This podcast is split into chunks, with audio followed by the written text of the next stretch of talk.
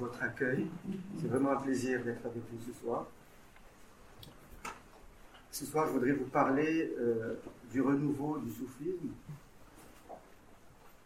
et avec, euh, en fait, à partir de deux biais. J'ai eu la, chance, comme il a été dit justement, euh, de faire un travail académique sur une voie spirituelle vivante, celle de Sidi et donc euh, un travail académique avec des entrevues, autant avec le guide spirituel, que certains euh, disciples, donc un échantillonnage, et, donc tout un travail méthodologique sur ce renouveau particulier euh, du soufisme. Et à l'époque, on pouvait parler du renouveau du soufisme au Maroc. Aujourd'hui, j'ai l'impression que le titre en tant que tel est un peu je ne vais pas dire désuet, mais le titre euh, serait plutôt le renouveau du soufisme tout court. Raison pour laquelle, probablement, euh, j'aurais à reprendre euh, le livre en tant que tel.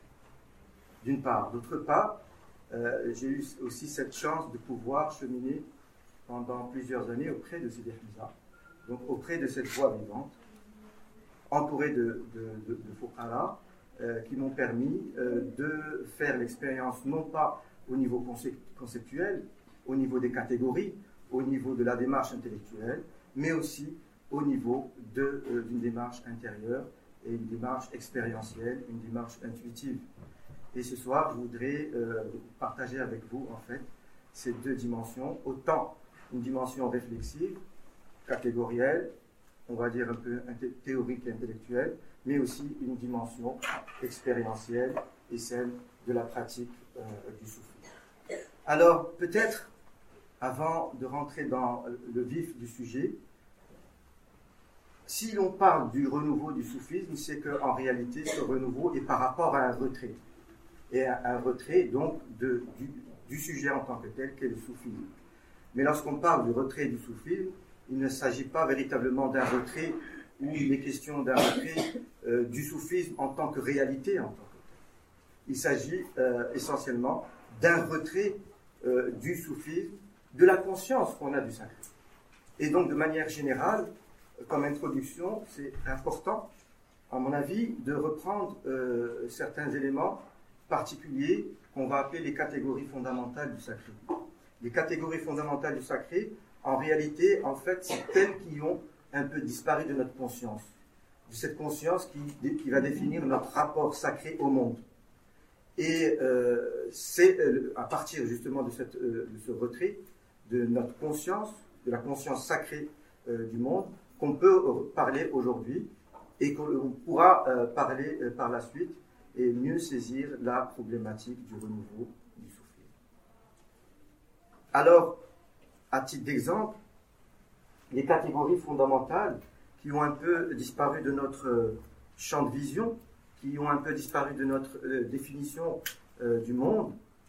Je voudrais en mettre quelques-unes pour essayer de, mieux saisir justement ce, cette disparition du sacré de notre conscience. Alors, le temps, par exemple. Le temps aujourd'hui, tel qu'il est défini, il va être défini sous forme d'une linéarité. Et on va parler d'un temps euh, qui va tendre vers un développement infini, un temps qui va tendre vers une historicité, un temps infini et qui nous mène là où on va aujourd'hui. Et ce temps, en réalité, il a remplacé un temps cyclique, le temps sacré. Le temps sacré, en réalité, il n'est pas linéaire.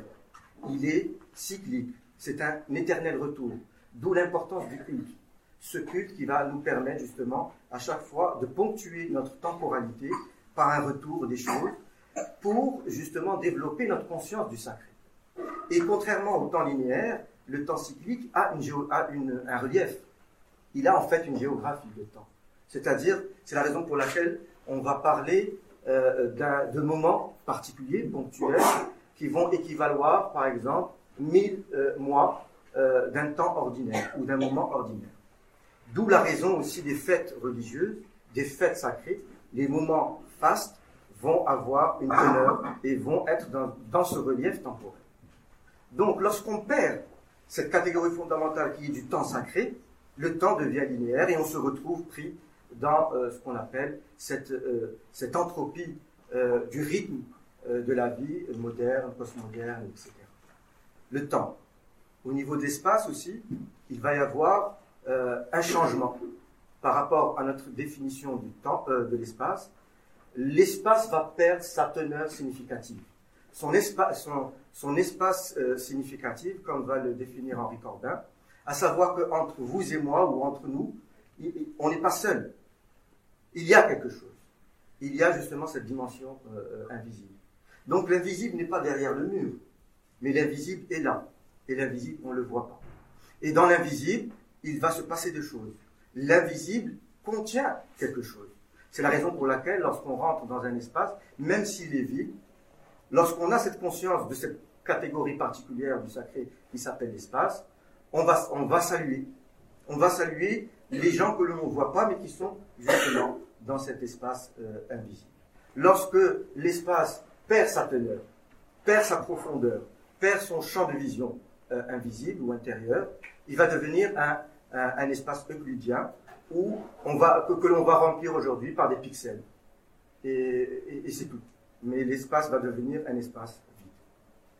En corollaire justement à ces deux euh, catégories qui sont, euh, à mon avis, fondamentales, il y a évidemment la définition de l'âme, de, l'homme, puisqu'il s'agit effectivement de parler aujourd'hui euh, du renouveau du, soufisme, oui, mais à travers une figure absolument fondamentale qui est celle du guide spirituel ou du saint vivant.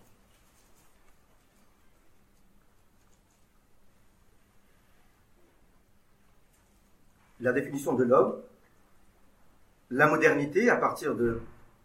Et toutes ces, vous savez, toutes ces catégories ont vu le jour, se sont construites sur des siècles à partir du XVIIe, XVIIIe siècle, dépendamment de là où on va situer euh, le, siècle des Lumières, justement, ces, ces, lumières de la raison, donc une raison qui va se suffire à elle-même, qui va redéfinir le monde et qui va redéfinir l'espace et les choses.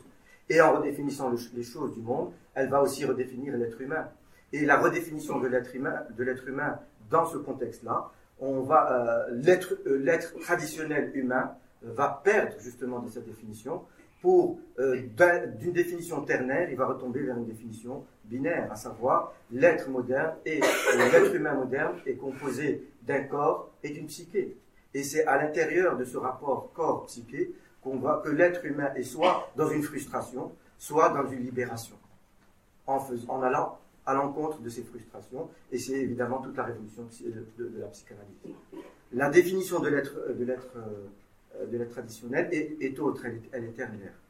Lorsque euh, le, Coran va dire, et en écho d'ailleurs aux, autres, aux autres grandes traditions monothéistes, lorsque je l'ai euh, façonné en parlant de l'être adamique, lorsque je l'ai façonné, j'ai insufflé en lui de mon esprit.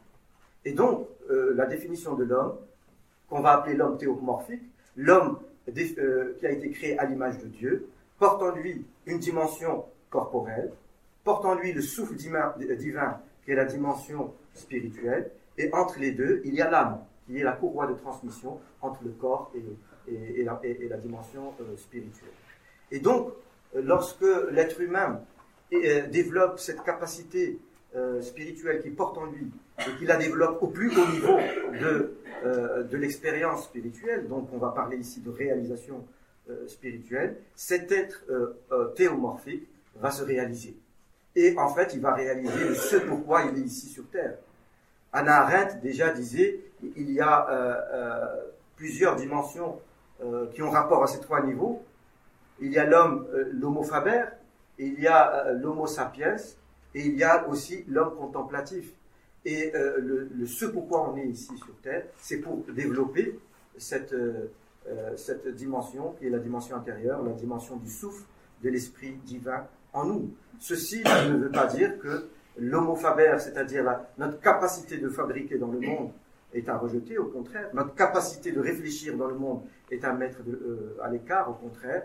Mais en réalité, c'est le développement de ces trois, de ces trois. Alors, Ceci donc nous amène à, parler euh, de Sidi Hamza, dont, il est question ici ce soir, un guide spirituel vivant. Et euh, euh, lorsqu'on reprend justement, ne serait-ce que schématiquement, comme je viens de le faire, ces, catégories, ces, dimensions, en fait, euh, spirituel, on pourra mieux comprendre justement la, stature d'un personnage qui est réalisé comme celui d'un guide spirituel. Alors, il est toujours difficile de parler de, ce personnage euh, qui est vivant. Euh, vous savez, il est des fois beaucoup plus facile de parler de quelqu'un qui est mort il y a des, siècles de cela que quelqu'un qui vit, d'une part. D'autre part, il est difficile de parler de ce personnage parce que euh, ce n'est pas un, un, jurisconsulte. Et tout à l'heure, nous allons voir cette structure qui est fondamentale à l'intérieur de la pensée musulmane. Ce n'est pas un jurisconsulte. Ce n'est pas un théologien. C'est encore moins un philosophe. Ce n'est pas un politicien. C'est un saint. Et aujourd'hui, dans cette société actuelle, où nous avons perdu notre champ de vision euh, sacrée, notre conscience du sacré, lorsqu'on parle de, sainteté, c'est assez particulier, surtout lorsque cette sainteté est vivante comme je vous ai dit tout à l'heure, quand on parle d'un saint dont le mausolée est à tel endroit ou à tel endroit, euh, c'est beaucoup euh, plus facile. Mais quand il s'agit du saint véritablement vivant, on passe véritablement à autre chose.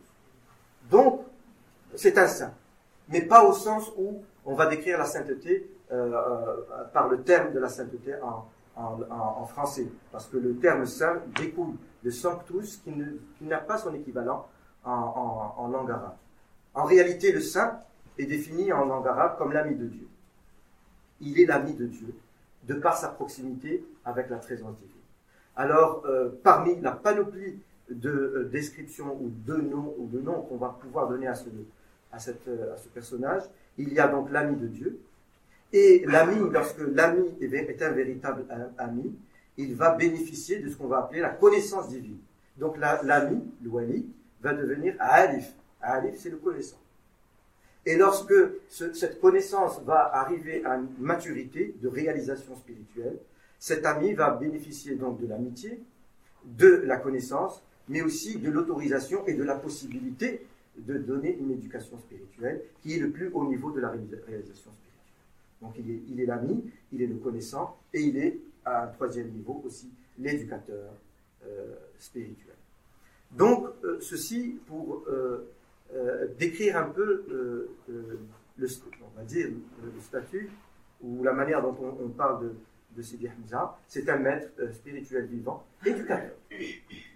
Peut-être que avant aussi quelque, un autre point important pour mettre cette, mettre en, en, contexte historique la position d'un guide aujourd'hui vivant. Et c'est toujours dans, euh, dans l'intention de redéfinir les choses, parce que euh, on ne cessera jamais assez de le répéter, redéfinir les choses, parce que nous sommes dans un monde qui en réalité institutionnalise notre oubli du sacré et notre, euh, notre conscience qu'on a de, de, cet oubli. Donc, pour remettre les choses en place, on parle de Sidi Hamza aujourd'hui. On parle d'une confrérie on parle d'une éducation spirituelle. Mais évidemment, cette éducation spirituelle va découler de toute une histoire, et d'une histoire qui est particulière à ce qu'on va appeler le soufisme, sachant que le soufisme prend essentiellement ancrage en islam.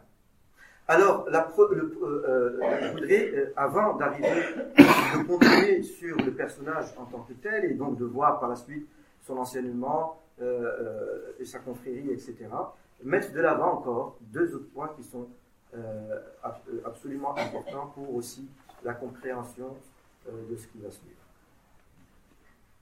Et à ce titre, je voudrais vous raconter une, histoire. Une histoire qui, a, euh, qui était du temps du prophète, de l'islam. Il était assis, entouré de ses compagnons. Et un jour, quelqu'un se présente à eux, habillé de blanc immaculé, et Sayyidina Omar était à, côté du prophète. Et une déduction assez intéressante qu'il a faite, il a vu ce personnage qu'il ne reconnaissait pas. Et dans son fort intérieur, il s'est dit, ce monsieur, je ne le connais pas, donc ça doit être un voyageur. Mais en étant un voyageur, comment se fait-il que les traces euh, du voyage, à savoir la fatigue, la poussière, etc., n'apparaissent pas sur lui, ni sur ses habits? C'est étonnant. Et cet individu est venu se placer en face du prophète genou contre genou, et il a commencé à lui poser des questions. Et la première question, il va lui dire qu'est-ce que euh, l'islam? Le prophète de répondre l'islam, ce sont les cinq arcanes, les cinq pratiques euh, régulières de l'islam, à savoir le, la profession de foi, la, la prière, le jeûne, l'aumône légale et, et euh, le, jeûne du mois de Ramadan. Et là, il a acquiescé. C'est l'étranger, a acquiescé. Et encore, c'est Omar de s'interroger, de dire comment se fait-il quelqu'un qui acquiesce euh, de, la sorte euh, Cela veut dire qu'il connaît la réponse. Et comment se fait-il s'il connaît la réponse Il pose la question au prophète. Donc, il a acquiescé et ce euh, personnage euh, mystérieux va encore reposer une, une deuxième question, à savoir qu'est-ce que l'iman, qu'est-ce que la foi? La foi, euh, va répondre le prophète, c'est la foi en l'invisible. Cette catégorie absolument fondamentale qu'on a perdue aujourd'hui. La foi, la foi d'abord en l'invisible. Puis la foi au, au, prophète, à toute la généalogie ou toute la, famille des prophètes, d'Adam jusqu'au prophète de l'islam. En, en, évidemment, en comprenant Jésus, Isaïe, Jacob et, Moïse, etc. C'est la foi en leur livre. C'est la foi euh, en, euh, en, une prédestinée. Et c'est cela, euh, la foi. Donc, lorsque le prophète a, défini la foi, encore ce personnage mystérieux va acquiescer. Et à un troisième niveau, il va, lui demander qu'est-ce que le à savoir qu'est-ce que la vertu? Et là, le prophète de répondre, il va lui dire la vertu, c'est de contempler, de prier, d'adorer Dieu, comme si on le voyait de visu, mais être certain est convaincu que si nous ne le percevons pas, lui, il nous perçoit. Personnage euh, mystérieux va acquiescer pour une troisième fois, il va lui poser une dernière question sur la prédestinité, etc. Et euh, après la réponse du prophète, il va s'en aller.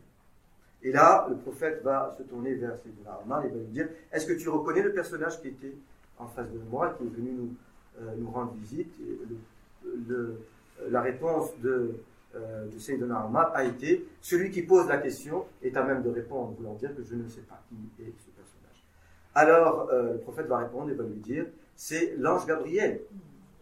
C'est l'ange Gabriel qui est venu vous apprendre les choses de votre religion. Et les choses de la religion contiennent la dimension spirituelle. Cette rencontre qui a, vous savez, dans toutes les grandes traditions, dans toutes les grandes religions, euh, dans toutes les grandes euh, sociétés, il y a ce qu'on peut appeler un mythe fondateur. À mon avis, c'est le mythe, on ne peut pas utiliser ce terme dans, le contexte de, l'islam, mais on va dire, c'est le moment fondateur d'une structure absolument fondamentale qui appartient à l'islam, à savoir celle d'un premier niveau, celle d'un deuxième niveau et celle d'un troisième niveau. Lorsque, euh, dernièrement, j'étais au Maroc et j'entends dans une une radio officielle, quelqu'un qui définit l'islam. Vous savez, l'islam, c'est les cinq arcanes. Et il s'arrête là. Et c'est cela notre problème, c'est cela le problème, c'est que la plupart du temps, on va définir l'islam au premier niveau. Non. L'islam est aussi euh, une foi, l'islam est aussi une, contemplation et une, une, connaissance spirituelle et un rapport intuitif au monde. Et ces trois niveaux qui sont absolument fondamentaux, que l'on a perdu de vue parce que nous sommes tous pris dans un autre champ de vision qui va définir notre rapport au monde complètement différent. Ces trois, moments fondamentaux, euh, ces trois niveaux fondamentaux, socialement, ont donné, pour le, le, premier niveau le jurisconsulte. C'est pour ça tout à l'heure je vous disais que Sidi Hamza n'est pas un jurisconsulte. Un jurisconsulte, c'est celui qui va euh, dire quoi faire et comment faire en termes de loi. Lorsqu'il y a le mois de Ramadan, si j'ai telle ou telle chose, euh, comment je vais euh, euh, comprendre cette pratique, je vais aller le voir. Lorsqu'il y a un mariage, lorsqu'il y a un divorce, etc. C'est le premier niveau, donc, qui a été représenté par ce qu'on appelle le jurisconsulte, le frère, ou alors le juge, ou alors aussi, en terre d'islam, une autre figure qui probablement n'existe pas ici, à savoir le notaire religieux, le deuxième niveau a été représenté par la figure sociologique euh, du alim, du savant à savoir un imam Ghazali, était aussi jurisconsulte, était aussi juge, mais il, appartenait à la deuxième catégorie, qui est celle d'être un savant, un grand théologien. Et la, théologien, la, théologie ici va venir s'occuper des, euh, définitions théoriques, conceptuelles euh, de, propres à l'islam. Mohamed Akoun, par exemple, euh, va définir, euh, il va le voir justement, que dans l'espace rationnel propres à la théologie. Il y a des choses qui sont pensables. Il y a des choses qui sont impensables, qui sont au-delà de... Et il y a des, choses qui ont été impensées. Et c'est cela, justement, la, structure théologique propre euh, à l'islam. Et d'ailleurs, qui va être propre à toutes les religions. Si on, cherche bien, on va retrouver aussi des choses qui sont impensables et impensées dans le bouddhisme, dans le christianisme dans le judaïsme. Alors, ce deuxième niveau qui a été euh, supporté par la figure sociologique du Halim va donner pour le troisième niveau la figure sociologique du Halif, du Soufi, qui est au troisième niveau. Et tout le défi de l'islam, justement, c'est l'harmonie des trois niveaux. Parce que chaque euh, niveau va être supporté euh, par une raison particulière. La raison juste pour le premier niveau, la raison abstraite pour le deuxième niveau. Vous savez, pour le deuxième niveau, par exemple, il y a eu des écoles, et sur tous ces trois niveaux, il y a, eu un foisonnement d'écoles qui vont apparaître et qui vont donner justement les grandes, les grandes lignes de la pensée musulmane. Par exemple, euh, au, deuxième, euh, au deuxième niveau, on va avoir deux grandes écoles théologiques, la Ash'ariya et euh, la Mu'tazila. La Mu'tazila qui est venue avant et qui, est une école très rationaliste.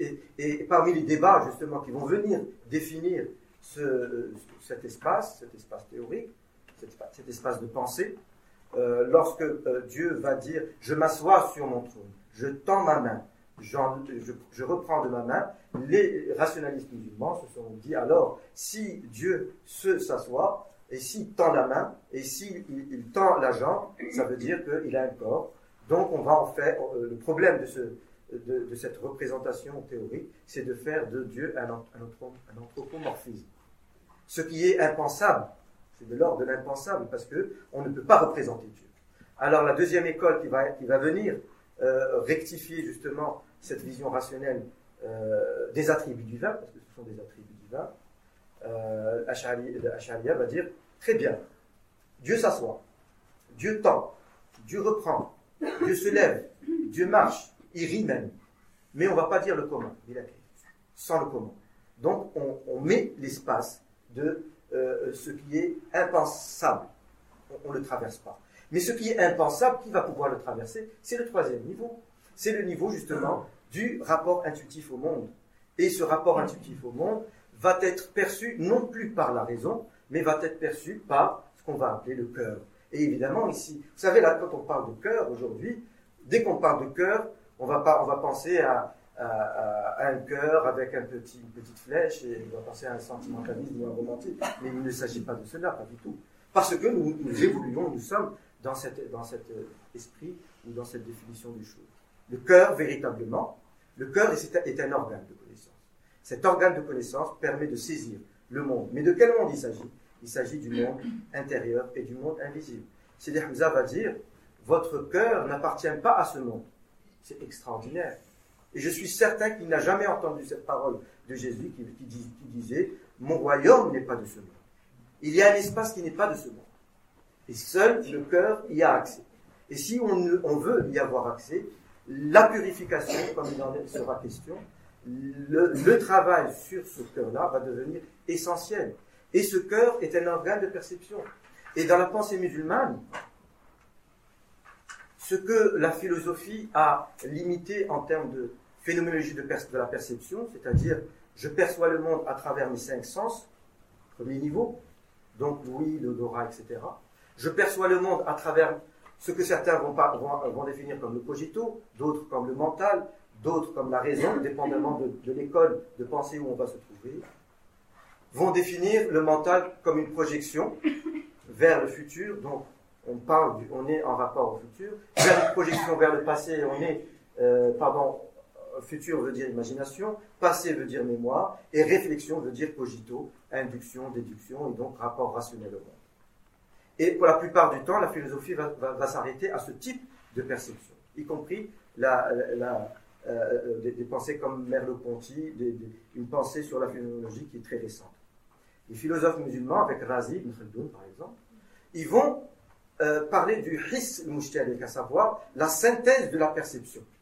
Cette synthèse de la perception, c'est la synthèse des cinq sens, mais c'est la synthèse du mental ou de la raison.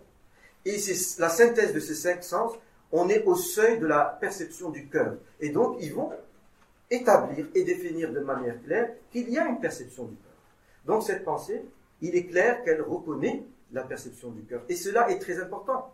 Parce que si l'on reconnaît la perception du cœur, on reconnaît la possibilité de purifier son cœur et de travailler dessus. Et si on reconnaît la possibilité de travailler sur son cœur, on reconnaît celui qui va venir euh, m'éduquer pour m'orienter vers ce travail intérieur. Très important. À titre d'exemple, et je vous, suggère de voir ce film absolument euh, très beau, très beau film euh, de Salazar, il est sorti il y a quelques années. Maintenant, je pense qu'il est en version française. C'est sur la vie d'Imam Ghazali. Et au tout début, euh, on va décrire les choses, et d'ailleurs ça a été décrit, ça a été, euh, c'est un film où c'est la vie qui est un peu euh, racontée sous forme de, d'histoire, mais aussi où il y a des interventions de personnages comme Seyd Hossein ou comme Youssef Islam, qui sont assez importantes et assez intéressantes. Donc des personnages clés et des références. Et lorsque même Razali était jeune, il avait 12 ans, 13 ans, et il avait un frère, Ahmed, plus jeune que lui. À un moment donné, son père, qui se faisait vieux, l'a pris, l'a pris par la main et les a emmenés euh, vers un guide spirituel qui va euh, prendre en charge leur éducation. Non seulement leur éducation l'ivresse, mais aussi leur éducation intérieure. Et un, une des explications qui est très importante dans ce film-là, c'est celle où euh, on va dire que à cette époque, il était connu et reconnu qu'un père biologique, à un moment donné, emmène ses enfants vers la rencontre d'un guide spirituel pour qu'ils euh, euh, euh, parachèvent leur, éducation, ou pour qu'ils les prennent et, les guident vers Dieu. Et c'était quelque chose de connu. C'est extraordinaire, chose qu'on a complètement perdue aujourd'hui. Parce qu'on a perdu, comme je vous ai, j'ai essayé de l'expliquer tout à l'heure, ces catégories, ce rapport au monde, cette définition, etc. Donc, ceci dit, nous sommes dans une structure absolument fondamentale qui permet justement, lorsqu'elle est redéfinie, non seulement de recomprendre euh, la structure euh, de l'islam à l'intérieur, et même les dérives, vous savez, lorsqu'on est dans la raison juste. Et le propre des raisons, c'est de vouloir monopoliser le sens, l'espace du sens. La raison juste, qu'est-ce qu'elle va dire? Mais je ne suis, il n'y a que moi qui peux interpréter le monde. Il faut faire ceci comme ça et cela comme ça. Et si je ne fais pas les choses comme le texte, la littéralité du texte me l'ordonne, je suis à côté. Et si je, si je fais comme le texte me, demande, je suis dans le bien. Si je suis dans le bien, l'autre qui ne fait pas comme moi est dans le mal, et il y a une, séparation entre moi et l'autre. Et d'emblée, je suis dans un problème. Je suis dans, quelque, dans un rapport faussé, on va dire, entre guillemets évidemment ici, faussé au monde. Ce premier niveau a besoin du deuxième niveau. Il a, lui, besoin du deuxième niveau qui, dans euh, sa raison, qu'on appelle la raison abstraite, à partir, à partir de, laquelle il va déduire les choses, cette raison va dire non, il n'y a que moi qui existe. Et c'est la raison pour laquelle, vous savez, dans, le corpus euh, soufi, on va retrouver des contes, on va retrouver des histoires qui vont venir justement parler des théologiens, parler de ce monopole, sauf qu'ils vont le raconter sous forme d'histoire et sous forme de... Et euh, euh, la raison abstraite aura pour tendance de monopoliser aussi l'espace du sens et de dire il n'y a que le, la compréhension l'ivresse qui existe. Au-delà de la compréhension l'ivresse, donc rationnelle, donc conceptuelle et, et abstraite, il n'y a rien d'autre. Et ce deuxième niveau a besoin du troisième niveau qui va venir lui dire, dans le cas d'un monopole de sens, c'est la raison soutenue, lorsque la raison est éclairée euh, à ce niveau-là, la raison est soutenue par une guidance intérieure. Et euh, le danger de ce troisième niveau, parce qu'il y a aussi un danger, c'est la possibilité du ravissement, comme on a on l'a connu à travers la, vie et la biographie de Hallej, c'est-à-dire il est rentré dans ce monde de l'intériorité, qui n'est pas à l'extérieur mais qui en réalité est à l'intérieur, mais il n'a pas réussi véritablement euh, euh, d'en sortir. Et il a été complètement noyé dans cette présence euh, dans cette présence Alors, ce sont donc les, trois moments, euh, les, trois, les trois dimensions qui sont fondamentales, qui peuvent nous faire comprendre les dérives de, l'islam ou de la religion de manière générale, lorsque les gens sont trop attachés au, premier niveau ou au deuxième niveau, et ou la possibilité justement de les mettre, euh, de les mettre en avant. Maintenant, un deuxième point qui serait aussi intéressant et important de le, euh, de le mettre euh, de l'avant pour justement remettre en situation un enseignement vivant comme celui de M. à savoir au niveau historique. Au niveau historique, Lorsqu'on parle, vous savez, lorsqu'on parle de soufisme, il n'existe pas un seul soufisme. Il existe plusieurs soufismes. Et même aujourd'hui, il y a le, soufisme, par exemple, des gens qui vont marcher sur. Est-ce que c'est un soufisme? Je ne sais pas. Mais des gens qui, dans un état extatique, vont boire de l'eau chaude et qui va instantanément devenir de l'eau froide, qui vont marcher sur de la braise, qui vont se mettre des piqûres, etc. Et ce qui est terrible lorsqu'on est sur YouTube et qu'on met euh, soufisme, on tombe sur ce genre de soufisme il y a un problème parce que est-ce que c'est un soufisme C'est le, soufisme qui a été euh, en réalité étudié par les anthropologues comme Douté, Geertz, Gellner, et qui vont en faire une anthropologie justement de l'expérience extatique ou de la magie en islam. Ce dont je parle ce soir, ce n'est pas de ce type de soufisme. Euh, euh, on va y arriver, c'est le soufisme confrérique. C'est le soufisme qu'on peut euh, en réalité, c'est le soufisme de l'équilibre des trois niveaux. c'est le soufisme d'un équilibre des trois niveaux. Mais avant d'arriver à ce soufisme de, l'équilibre des trois niveaux, euh, que euh, Sidi Hamza diffuse à travers l'expérience confrérique, je voudrais vous parler donc de toute euh, cette histoire du soufisme, évidemment ici schématiquement, pour y arriver, progressivement.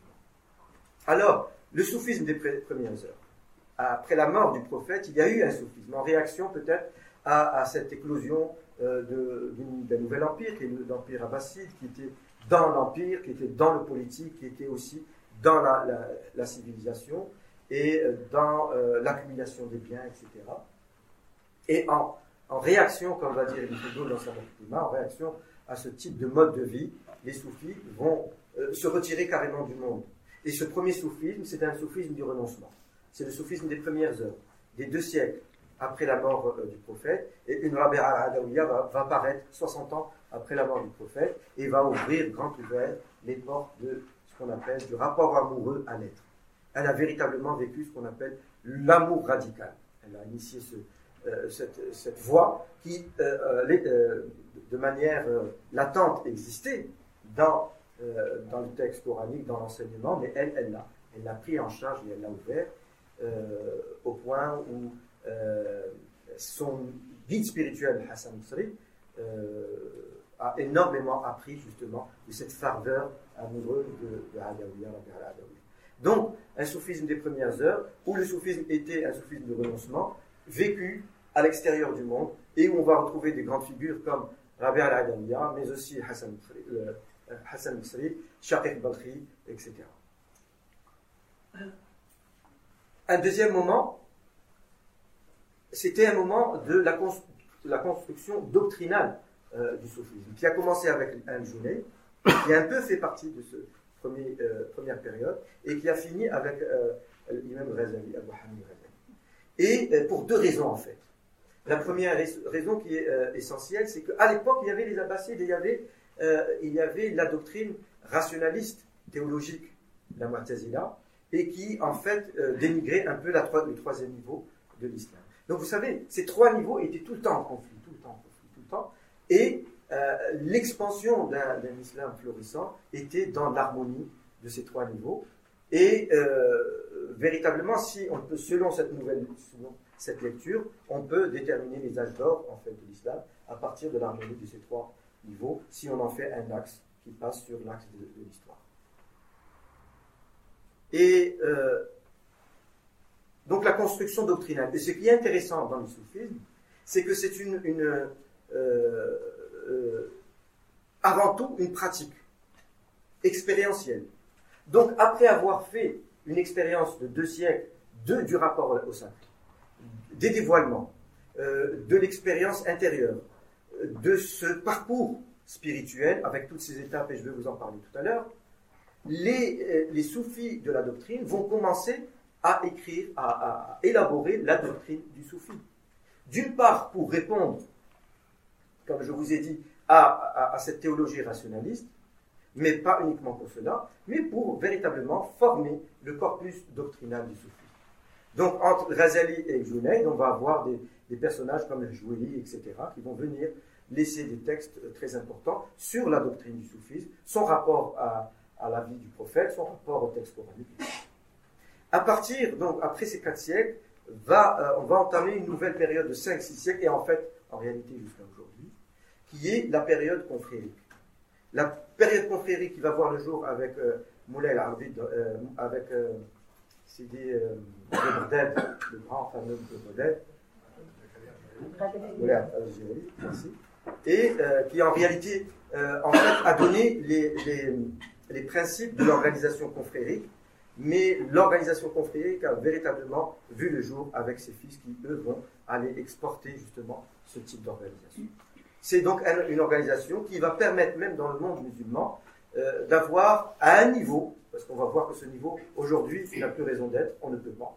Il est trop, il fait partie d'un, ce qu'on peut appeler d'un soufisme classique. Il est trop rigide pour notre vie. Donc il est pratiquement désuet, d'où le renouveau du soufisme tel que euh, le, pro, le propose ce soufisme, donc confrérique, à l'époque, il ouvrait la possibilité à tout le monde de vivre l'expérience euh, spirituelle. Donc on était dans une société musulmane où tout le monde pratiquait le premier niveau, le deuxième niveau, euh, c'est le niveau intellectuel pour ceux qui, qui voulaient, et le troisième niveau pour ceux qui voulaient accéder à autre chose que celui de l'expérience spirituelle. Et il y avait deux systèmes éducatifs en parallèle.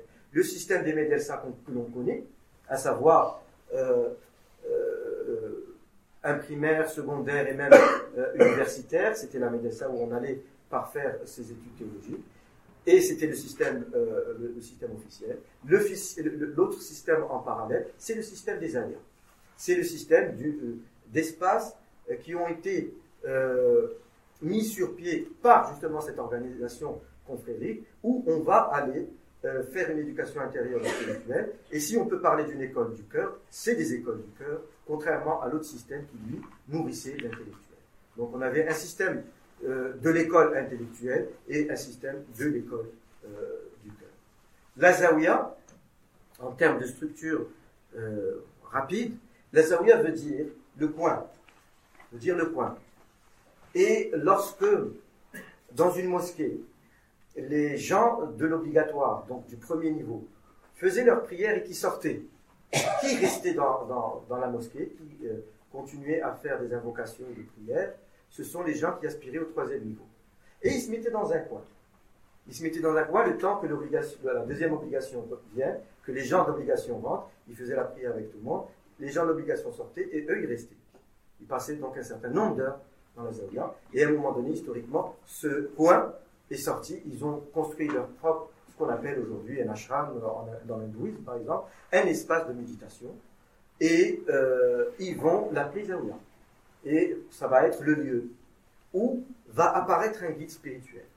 Ce guide spirituel, dépendamment de son rayonnement, euh, va donc euh, donner un enseignement spirituel dans dans ce lieu, qui d'ailleurs dès le début, la place de la femme est très importante dans le soufisme. D'où l'importance, cette, cette, affinité entre la femme et, et, la, et, la, spiritualité ou le soufisme, parce que depuis tout, les, tout, euh, depuis tout temps, euh, depuis même les origines, la place de la femme était, était présente. Et dans cette zawiya, on avait la place des femmes et la place des hommes, et une organisation qui va se faire euh, autour donc du cher. Et dépendamment donc de son rayonnement, il va y avoir ce qu'on peut appeler aujourd'hui en termes modernes la création de succursales, si vous voulez, soit dans, dans des villes voisines ou même euh, euh, très loin du lieu de. Donc il y a une zawiya mère, c'est la, zawiya où se trouve le vie spirituel, et les autres zawiyas qui vont apparaître un peu partout autour de lui euh, et qui vont avoir, qui vont éclore. Et ça peut, il peut y avoir des distances très grandes, comme la zawiya mère de Brded, ben, il y avait des, à des succursales justement de la Qadélia, ou en Andalousie, ou même euh, en Asie ou en Afrique, donc dépendamment du rayonnement euh, du chef. Alors, c'est donc les, deux points importants euh, que je voulais aussi mettre de, l'avant pour comprendre ce qu'on appelle aujourd'hui le, renouveau du soufisme. Et je voudrais vous lire un petit passage de, de Sidi Hamza, en fait, qui. Je vais vous parler en fait de trois pour ne, pour ne pas euh, alourdir le, la présentation. Trois personnages. Il y a Sidi Hamza, son père qui s'appelle Sidi Hajj et leur guide spirituel conjoint qui s'appelle Sidi, Sidi Boumtien. Et la rencontre de euh, Sidi euh, Boumdien, donc du guide spirituel, avec le père était euh, capitale, était fondamentale. Pourquoi? Parce que le père, le Hajj euh, appartenait à une famille d'éducation spirituelle. Ils ont leur zawiya, comme je vous ai décrit tout à l'heure, la zawiya mère, elle se trouve à, à Madar. Cette région, ce village s'appelle Madar. Et les ancêtres de Sidi Hajj donc les ancêtres aussi de Sidi Hamza, sont venus d'Irak au XVIIe, XVIIIe siècle pour s'installer dans, euh, à Madère, dans cette, dans cette région. C'est une région des Bénistacés. Et donc, euh, lorsqu'ils sont euh, venus, ils sont venus véritablement avec ce qu'on appelle l'éducation, une éducation spirituelle. Et là, j'ouvre encore une petite parenthèse, parce qu'en réalité, il faut tout définir. Ça, ça peut pas, c'est un, un monde nouveau, en fait, lorsqu'on parle de soufisme, mais il y a tellement de, euh, de détails. C'est pour ça qu'il est très facile de faire des amalgames. Mais en réalité, l'éducation spirituelle, le soufisme, avec un, un, éducateur vivant, c'est véritablement quelque chose de très précis. Lorsque ces ancêtres sont venus, ils sont venus avec ce qu'on appelle le dépôt spirituel et l'autorisation de donner une éducation spirituelle. Un de leurs ancêtres, avant de mourir, a essayé de transmettre, comme il, se faisait dans cette voie, et comme il se fait dans toutes les voies, a essayé de transmettre l'autorisation et le secret de l'éducation spirituelle euh, à un de ses disciples. Il n'a trouvé personne. Il a été chez son fils, il n'était pas capable. Et en parlant à son fils, il lui a dit, tu n'es pas capable de prendre le secret. Il n'y a personne ici pour prendre le secret. Ce secret va revenir de là où il vient. Et le statut spirituel de la voie va changer. Ce ne sera plus une voie d'éducation spirituelle vivante, mais ce sera une voie de bonne grâce.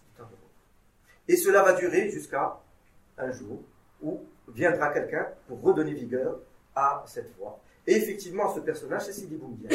Raison pour laquelle c'est un personnage clé dans l'histoire, justement, de la, euh, de la Tariqa et donc dans l'histoire euh, de cette confrérie de, Alors, il va, Sidi Boumbien va euh, Évidemment, je ne pourrais pas tout euh, vous raconter toutes les histoires autour de ça, ça serait trop long. Mais euh, un jour, il va frapper à la porte de la maison de Sidi al-Hajj. Et l'histoire euh, qui est intéressante, c'est que Sidi al-Hajj 35 ans avant, cherchait un guide spirituel. Parce que la voie était une voie de. Donc, il avait changé de statut. Et il cherchait un guide pour le guider vers, vers, vers cette expérience de la connaissance intérieure et de la réalisation. Et donc, il lui fallait un guide avec une autorisation et un secret. Il a été voir partout, il a été voir même un ravi, il lui a dit Est-ce que tu veux me, guider vers Dieu? Là, le ravi a commencé à, rire, et je vais encore redéfinir le ravi, le statut du ravi, c'est important de savoir qu'un ravi, c'est comme un hallaj. Euh, peut-être moins, peut-être plus, c'est quelqu'un qui a fait l'expérience spirituelle, mais sans guidance, tout seul, et qui à un moment donné a fait cette expérience de la proximité divine, de la connaissance divine, mais ne sait pas comment revenir vers un autre monde, qui est celui de la présence qui est celui en fait de la, pardon, pas de la présence, mais de la responsabilité. Le monde commun de tout le monde. Et il reste ravi, euh, donc euh, par rapport, il reste pris dans ce monde, et euh, va lui échapper tout le côté responsabilité. Et ce qui est intéressant, en terre d'islam, on reconnaît cette figure. Figure que par exemple Foucault n'a pas décrire, parce qu'il va décrire le fou, oui, mais il ne va, va pas décrire le, ravi parce qu'il ne le connaît pas socialement ou sociologiquement. Alors, le ravi, euh, même juridiquement, va être euh, dispensé euh, de tout rapport juridique, c'est-à-dire même s'il fait une faute, on ne pourra pas le condamner parce que c'est un ravi. Donc, si Bas va aller voir un ravi, va lui dire Guide-moi vers Dieu. Et là, le ravi va, va, il va lui dire Mais est-ce que tu as déjà vu un ravi guider quelqu'un vers Dieu? Et Sidi Hajj Abbas va lui dire Mais est-ce que tu as déjà vu quelqu'un euh, aller vers Dieu euh, guidé par son ego? Et là, le rabbi a commencé à rire. Il a dit Va chez toi, occupe-toi de tes, terres, parce que c'était les propriétaires terriens, leur famille avait des terres et tout, qu'à un moment donné, ils vont les, donner euh, pour, pour, pour, l'avoir et tout.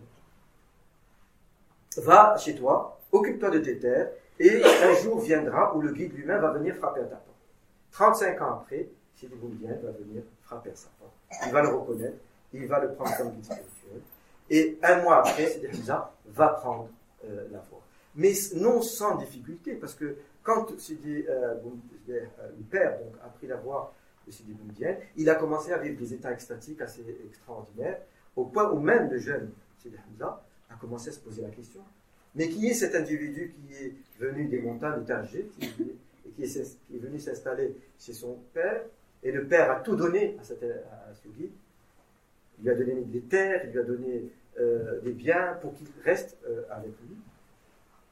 Qui est cet individu qui est venu pour, Est-ce qu'il est venu pour euh, rendre mon père fou?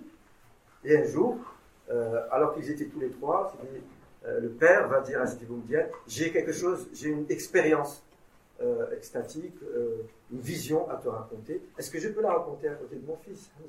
Il lui dit oui, oui, raconte-la. Il est des nôtres.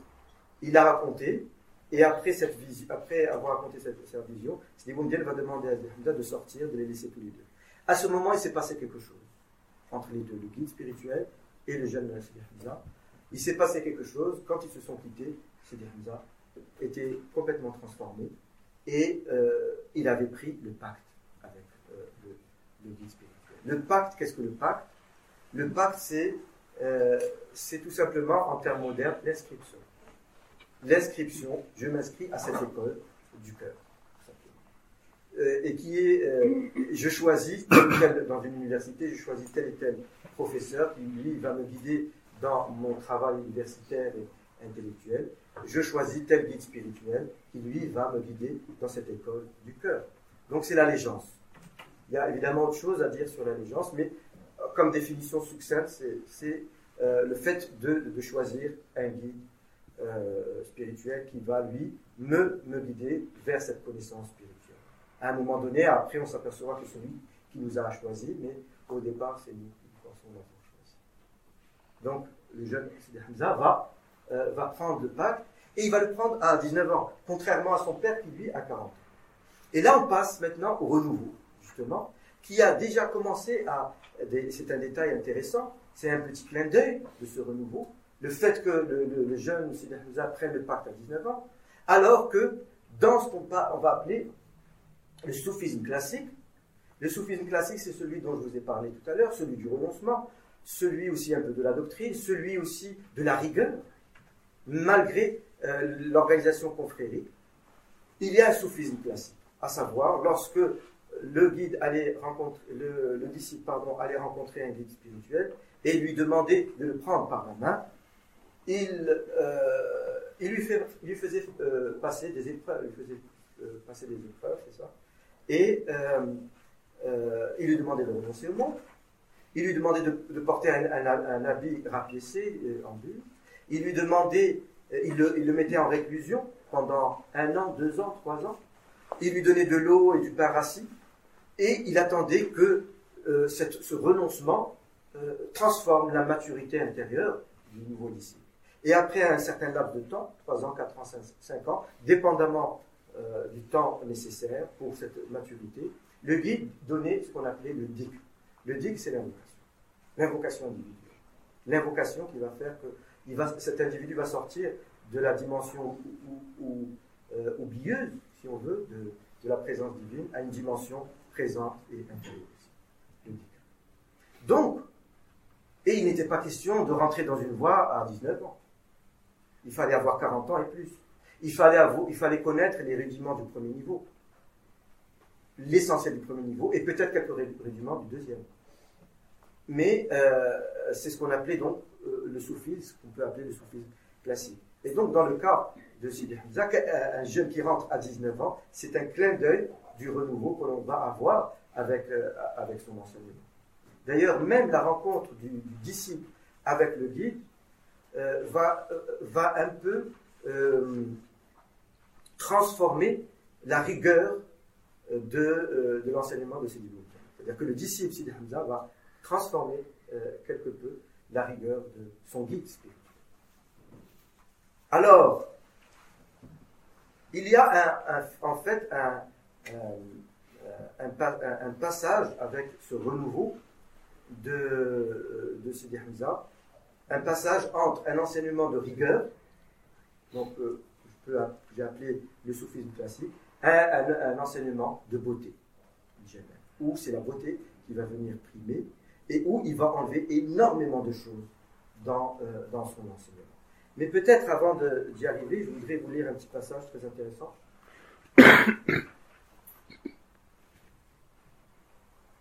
vous me dites hein, quand.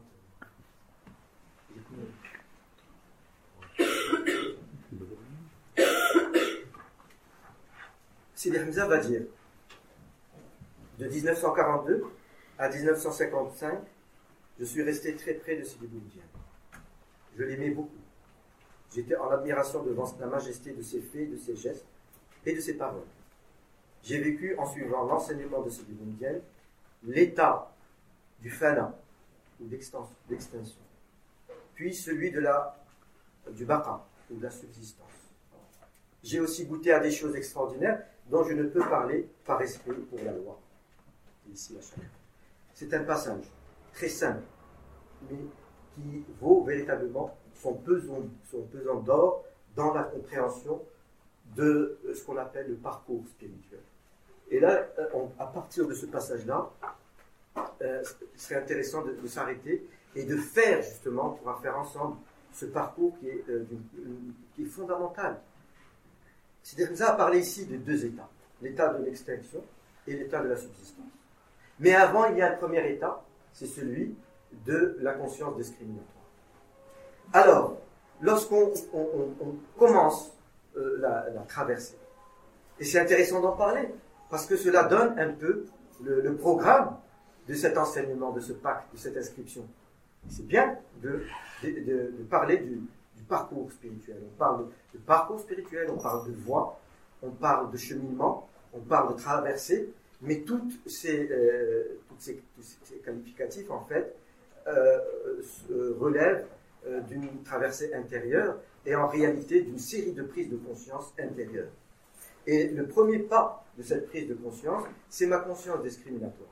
En réalité, c'est la conscience qui a été qui a été décrite par plusieurs doctrinaux justement. Euh, c'est ce que je vais vous décrire maintenant, ça a été décrit déjà euh, du temps de Junaid de Ghazali. On le retrouve chez Imam Ghazali dans son Ihya. Et la conscience discriminatoire, c'est la conscience de Monsieur Tout le Monde. C'est-à-dire, je, je suis dans un rapport discriminant au monde. Je vois une femme en face de moi, je vois un homme en face de moi, je vois une caméra en face de moi, je vois un verre ou une bouteille, je vois un arbre, un ciel, etc. Et je, je discrimine, parce que je suis dans cette conscience. Et on est tous, c'est le lot de notre humanité, on est tous dans cette conscience. Alors, soit je me considère comme supérieur à la personne qui est devant moi, soit je me considère comme inférieur, et au mieux, je veux me considérer comme égal. Mais même, même me considérant comme égal à la personne qui est en face de moi, je reste dans la conscience discriminatoire. Parce que mon rapport au monde, ma, ma, ma conscience plutôt du monde, elle est figée dans la mienne, dans ma subjectivité. Et le travail spirituel, grâce à la guidance d'un maître, grâce aux outils qu'il va me donner ici, le DIC, ou les chants, comme on va voir tout à l'heure, grâce à, donc à ces outils, ma conscience du monde va commencer à se transformer.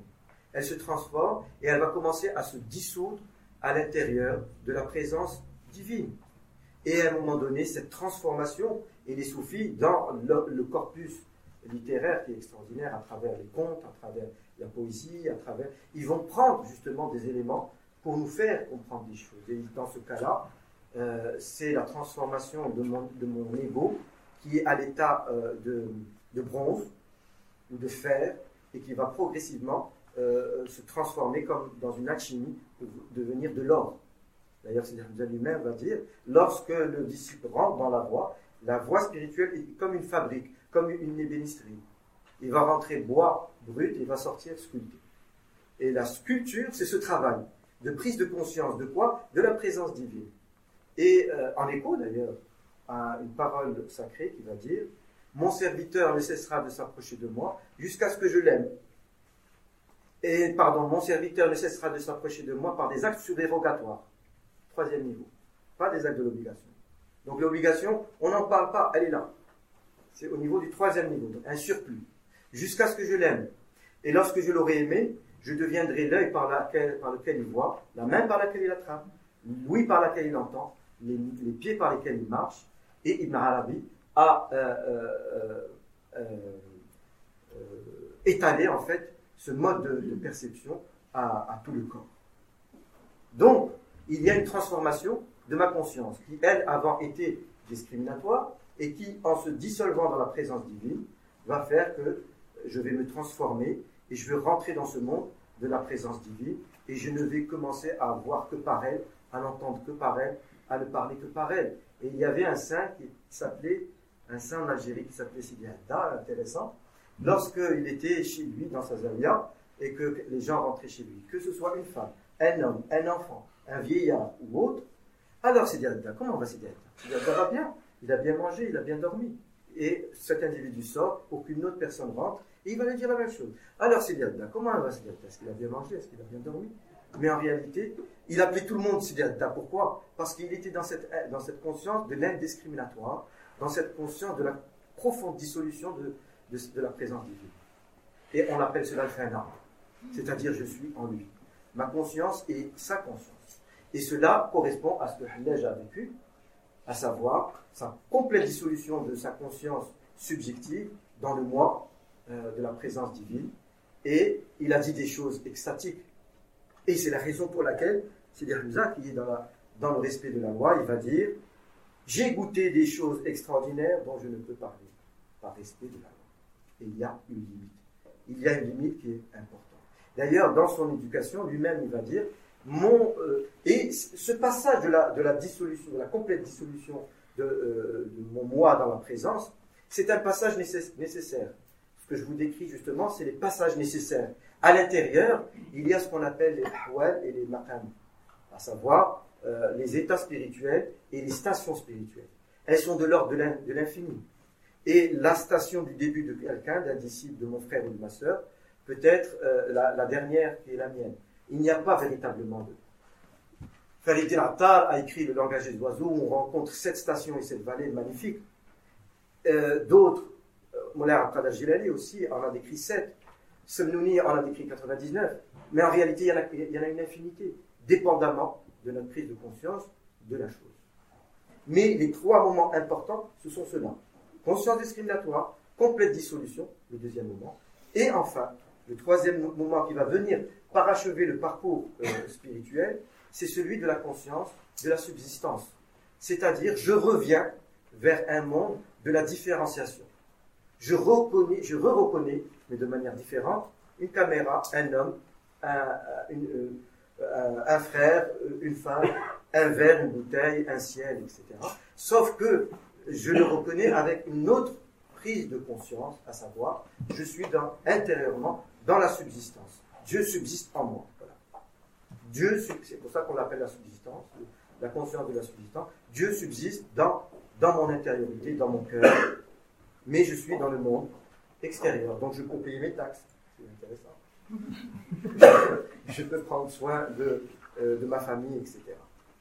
Donc c'est ce parcours qui lorsqu'il est parachevé, la personne qui le parachève va avoir l'autorité de devenir un guide spirituel, comme euh, comme c'est le cas avec, euh, avec Sidi Maintenant, lorsqu'on parle de, renouveau, le renouveau, en fait, euh, brièvement, va, va être caractérisé par trois moments ou trois aspects absolument fondamentaux. Rappelez-vous ce que je vous ai dit tout à l'heure, sur la construction doctrinale de, de, la pensée soufie, si on veut. Les soufis vont créer une, science à partir de l'expérience des soufis des premières heures. Donc c'est leur expérience qu'ils vont mettre sur des concepts ou des notions, mahba, l'amour, euh, euh, les dévoilements, la station, l'état spirituel, et aussi le disciple, le moulid, le disciple. Le disciple qui va aller chercher qui? Le but, le moral. Alors, dans le, dans le lexique soufi, c'est-à-dire dans euh, cet élan de renouveau, va changer ce couple qui est absolument fondamental dans, dans la quête. C'est-à-dire que le couple Moulid Mourad, à savoir disciple en quête du but, Mourad est un, un, des noms de Dieu, il y a un couple qui a été cristallisé en fonction de la quête de l'époque, de l'expérience de l'époque. Et donc, ça a été mis sur papier. Mais comme les conditions modernes d'aujourd'hui sont différentes, c'est-à-dire que ça va changer. Et il va changer le couple. Au lieu que ce soit le disciple qui va chercher le, guide, c'est le guide qui va chercher le disciple. Il a inversé. Premier aspect de son euh, renouveau. Et il nous dit, euh, ce n'est pas euh, vous qui venez me chercher, mais c'est moi qui vais aller vous chercher. J'ai une question dernièrement à ce propos-là. Est-ce que vous avez des expériences pour, ou est-ce que vous avez quelque chose pour nous illustrer ce fait? Ce qui est intéressant, c'est que jusqu'à euh, en 72, en fait, il n'y avait pas de renouveau. Donc le corpus littéraire et théorique du soufisme, on va y trouver, énormément de choses sur la quête.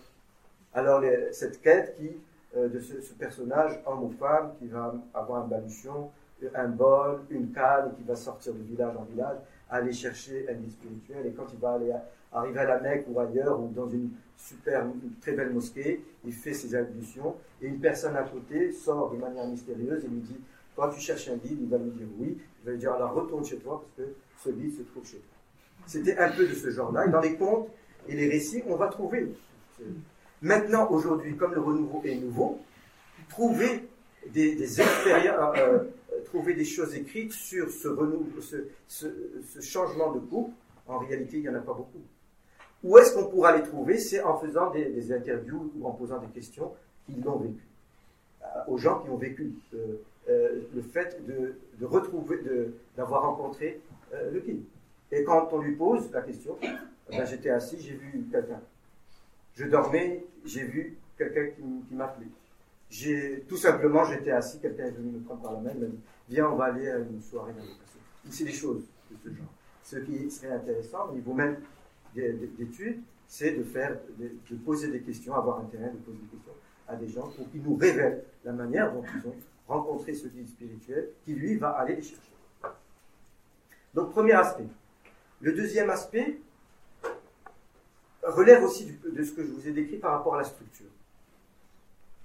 Dans un soufisme, un contexte de soufisme classique, comme je vous ai dit tout à l'heure, le premier et deuxième niveau, niveau était quelque chose euh, qui devait être euh, acquis. Bien qu'il y a toujours des exceptions, vous savez, il y a eu des, même des guides spirituels qui, étaient, euh, qui ne parlaient pas arabe, qui étaient analphabètes.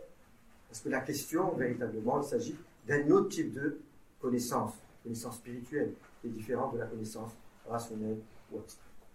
Alors, dans ce soufisme classique, il y avait quand même une société où il y avait la pratique du premier niveau, où il y avait le deuxième niveau pour ceux qui le veulent, et ceux qui aspiraient à plus, et c'est la raison pour laquelle euh, je vous réfère encore euh, l'histoire de, l'imam Razali, qui est absolument extraordinaire, parce que l'imam Razali, après avoir euh, parachevé en fait son niveau intellectuel et rationnel, il est tombé dans un doute existentiel extraordinaire. Ce doute-là l'a amené à chercher le troisième niveau. Donc il a quitté les, les honneurs, il a quitté la chair, de son université, il a quitté son université, sa femme, ses enfants, ses biens, pour aller chercher un guide spirituel. Et il est revenu dix ans après, euh, transformé, et il a laissé le, euh, le, renouveau, justement, ou la vivification des sciences de la religion.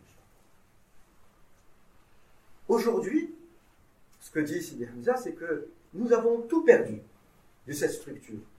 Nous avons perdu le premier niveau, le deuxième niveau, et évidemment le troisième niveau. Alors moi, ce que je vais faire, j'ouvre les portes et je construis dès le début. Et je construis, dernièrement, il y a tard qu'un an, je l'ai entendu dire que la voix est devenue universelle, est universelle. La voix, a, on peut traduire par cosmique. Ceci veut dire en réalité que les, portes sont ouvertes pour une construction dès le début pour le musulman et le non-musulman. Et il y a une prise en charge de cette construction. De quoi? Construction de mon rapport à la loi. Construction de mon rapport à la pensée. Pensable, impensable et, et. Et construction de mon expérience intuitive. Et ce qui est, euh, ce qui est intéressant dans ce type de, prise en, charge, c'est qu'il nous révèle une loi, mais intériorisée. Ce n'est pas la loi euh, du prêt-à-porter de Monsieur Tout-le-Monde. C'est une loi sur mesure. Par exemple, euh, sans même parler de la loi, il va euh, inviter à l'invocation pour cette purification du cœur. Et le cœur purifié va devenir très sensible, sensible au monde et aux lois du monde. il va devenir comme un radar. Et il va devenir comme ce poisson d'eau douce par rapport à l'eau salée. Et le, poisson d'eau douce, quand il s'approche de l'eau salée, il s'en éteint. Et il en est de même. Lorsque mon cœur sent des choses qui ne sont pas de l'ordre de, de, mon intériorité, je vais m'en éloigner. au début, c'est comme ça. Mais à un moment donné, on va s'apercevoir que dans ce lieu où j'ai été, il y avait quelque chose qui était contraire. Dans cette euh, avec cette personne avec qui j'étais, où je me sentais mal, il y avait quelque chose qui était. Et donc, c'est mon cœur qui commence à me, guider. Et à un moment donné, quand je mange quelque chose qui n'est pas de, l'ordre du halal, etc., mon corps va le sentir. Et là, c'est à travers une intériorisation de la loi que je vais redécouvrir ce qu'on appelle la loi, la charia, qui aujourd'hui fait couler beaucoup d'encre. Mais si aujourd'hui elle fait couler beaucoup d'encre, c'est parce qu'elle est perçue de, l'extérieur. Et si elle est perçue de l'extérieur, est-ce que c'est véritablement de la loi parle, dont on parle Ou c'est peut-être juste une vision de l'esprit? Donc, il va ouvrir ces trois niveaux à, tout le monde. Et c'est ce, son deuxième aspect, euh, c'est le deuxième aspect du, du, renouveau. Le troisième aspect, non le moins, le non moins, c'est, euh, c'est un aspect absolument important, c'est celui de l'expérience spirituelle et en termes véritablement d'éducation spirituelle. On est euh, dans, le, soufisme classique, si vous vous rappelez, lorsque l'individu allait chercher la guidance, le guide spirituel de l'époque le mettait en réclusion.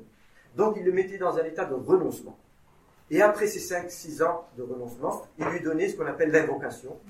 Et là, il, ce qu'on appelle dans le soufisme, l'embellissait ou il illuminait son cœur. Par les saveurs. Vous savez, on parle très souvent des saveurs spirituelles. Effectivement, il y a des saveurs. Et comme dans le monde illicite, il y a des saveurs, dans le monde de la présence divine, il y a aussi des saveurs. Sauf qu'elles nous sont voilées au moment où on commence à en faire euh, l'expérience. Et euh, lui, il va encore euh, retourner ce bout, à savoir renoncement, goût et, ou expérience des saveurs, il va inverser en mettant de l'avant les saveurs d'abord dès que, aujourd'hui, le disciple rentre dans la voie, et on parle ici évidemment de cette voie, de dès qu'il rentre dans, euh, dans, la guidance de ce guide spirituel, il va être pris par les saints.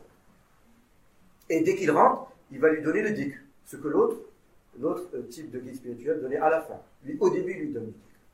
Et euh, il va décrire la chose en termes très, très que l'on peut reconnaître. D'ailleurs, lorsqu'on parle de soufisme, il y a un adage qui dit le, le soufi est le fils de son temps.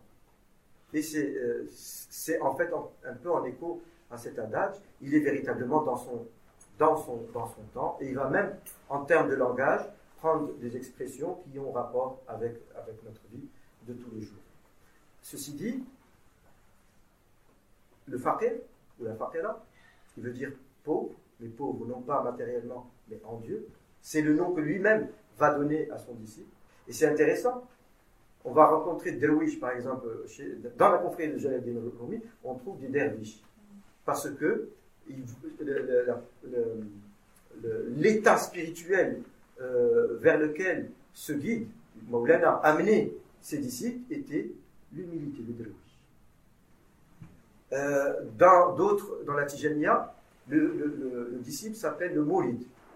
L'état spirituel où, euh, vers lequel le guide spirituel amené son disciple, c'était celui de cette volonté, de désir ardent d'aller vers la connaissance spirituelle. Et le faqir, c'est la désignation que le guide, c'est-à-dire donc, nous donne à ses disciples, faqir pour homme, pour, pour femme, c'est l'état spirituel d'intériorité, d'une pauvreté, d'une humilité vers lequel on, arrive progressivement lorsqu'on est dans ce chemin.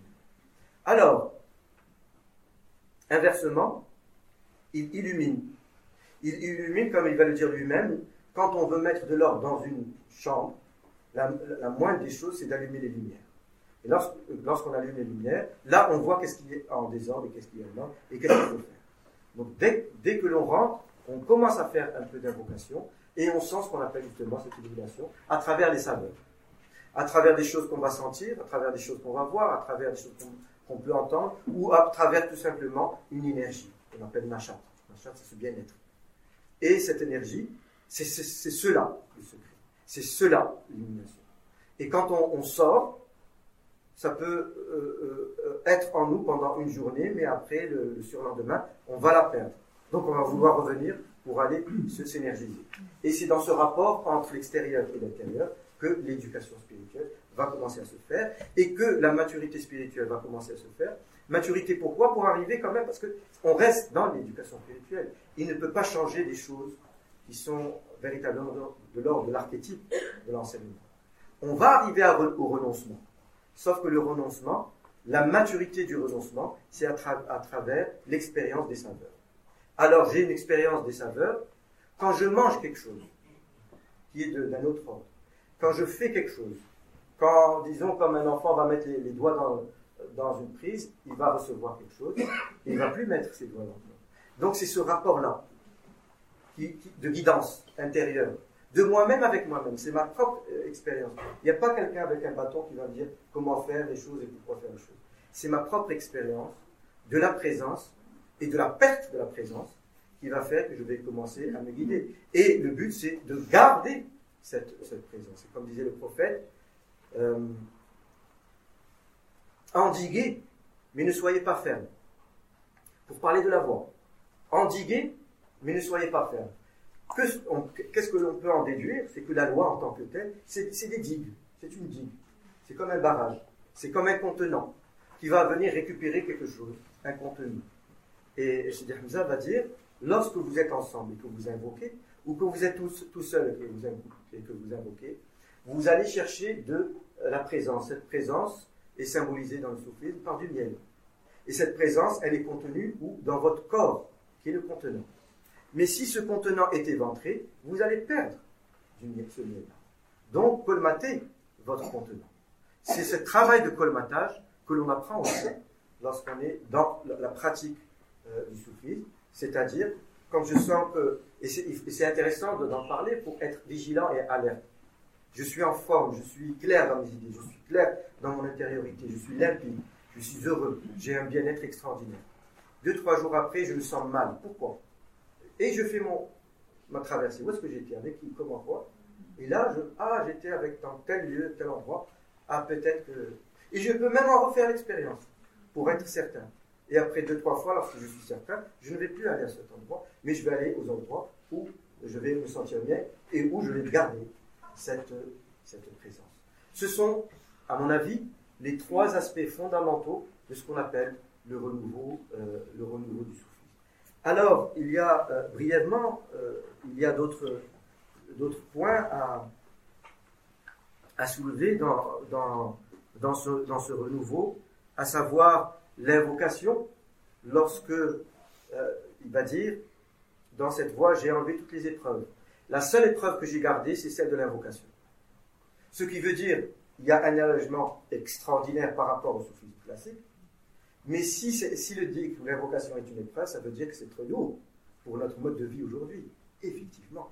Vous savez, une demi-heure le matin ou une heure le matin, et la même chose le soir, tout seul, aller à des réunions une, deux, trois fois par semaine, avec notre mode de vie qui est extraordinairement chargé, c'est effectivement une épreuve et c'est très difficile. Mais si on arrive à passer à travers, on récupère quelque chose d'absolument extraordinaire. Premier outil. Le deuxième outil qu'il a laissé, c'est ce qu'on appelle le sama. Le sama, c'est l'audition spirituelle. Et c'est un, outil euh, spirituel. L'audition à quoi? Dans le texte coranique, on va dire tout dans l'univers chante les, louanges de la présence divine. Tout dans l'univers. Un oiseau qui chante, ce n'est pas des chants mais c'est véritablement une invocation. Une pluie qui tombe, ce, ne sont pas, ce n'est pas des clapotis, mais c'est des invocations. Un tonnerre qui tonne, ce sont aussi des invocations. Et à titre d'exemple, il y avait l'imam Ali qui était assis avec ses disciples un jour, et il y a une cloche qui a commencé à sonner. Et euh, quand la cloche a fini de sonner, il s'est retourné vers un de ses disciples et lui a dit Est-ce que tu sais ce que vient de nous raconter la cloche? Et le disciple lui dit Mais je descends. Et là, euh, l'imam Ali va, j'ai oublié le nom, mais il va lui révéler le nom divin que la cloche invoquait. Donc tout dans l'univers. et ça rappelle des histoires extraordinaire.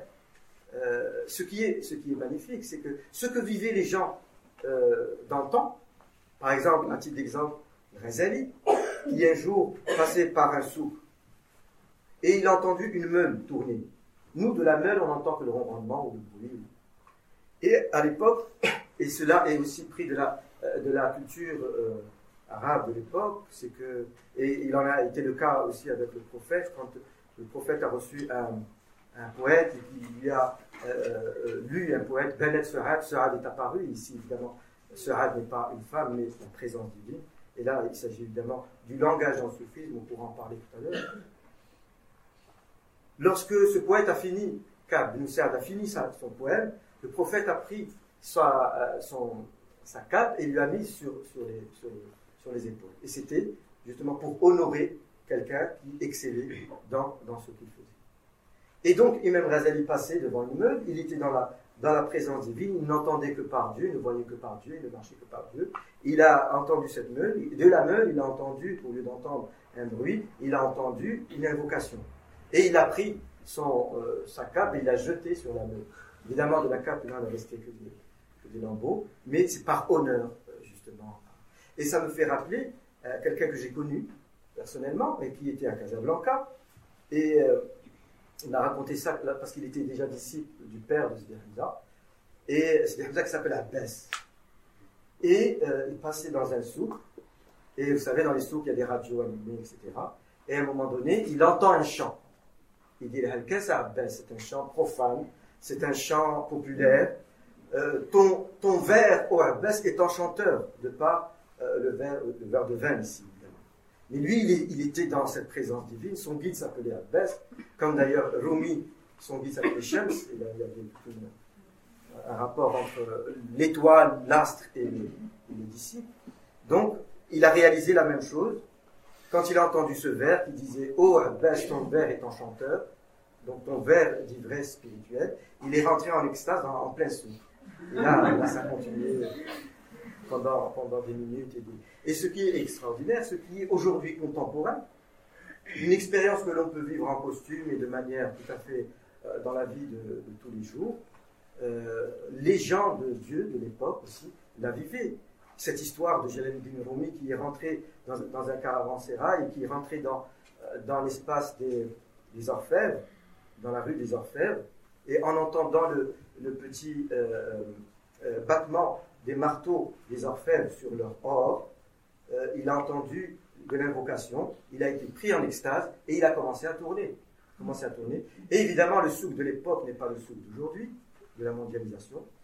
Les orfèvres étaient à même de comprendre qu'ils étaient avec un guide spirituel et par honneur au guide spirituel, ils ont continué à, battre leur œuvre, à prendre le rythme et euh, de tourner, de tourner, de tourner, jusqu'au moment où le guide s'est arrêté, revenu à lui-même, il s'est arrêté, et là les orfèvres se sont arrêtés de battre leur or, mais lorsqu'ils se sont arrêtés de battre leur or, il n'y avait plus d'or, il n'y avait plus de la poussière, parce qu'ils avaient tout esquinté.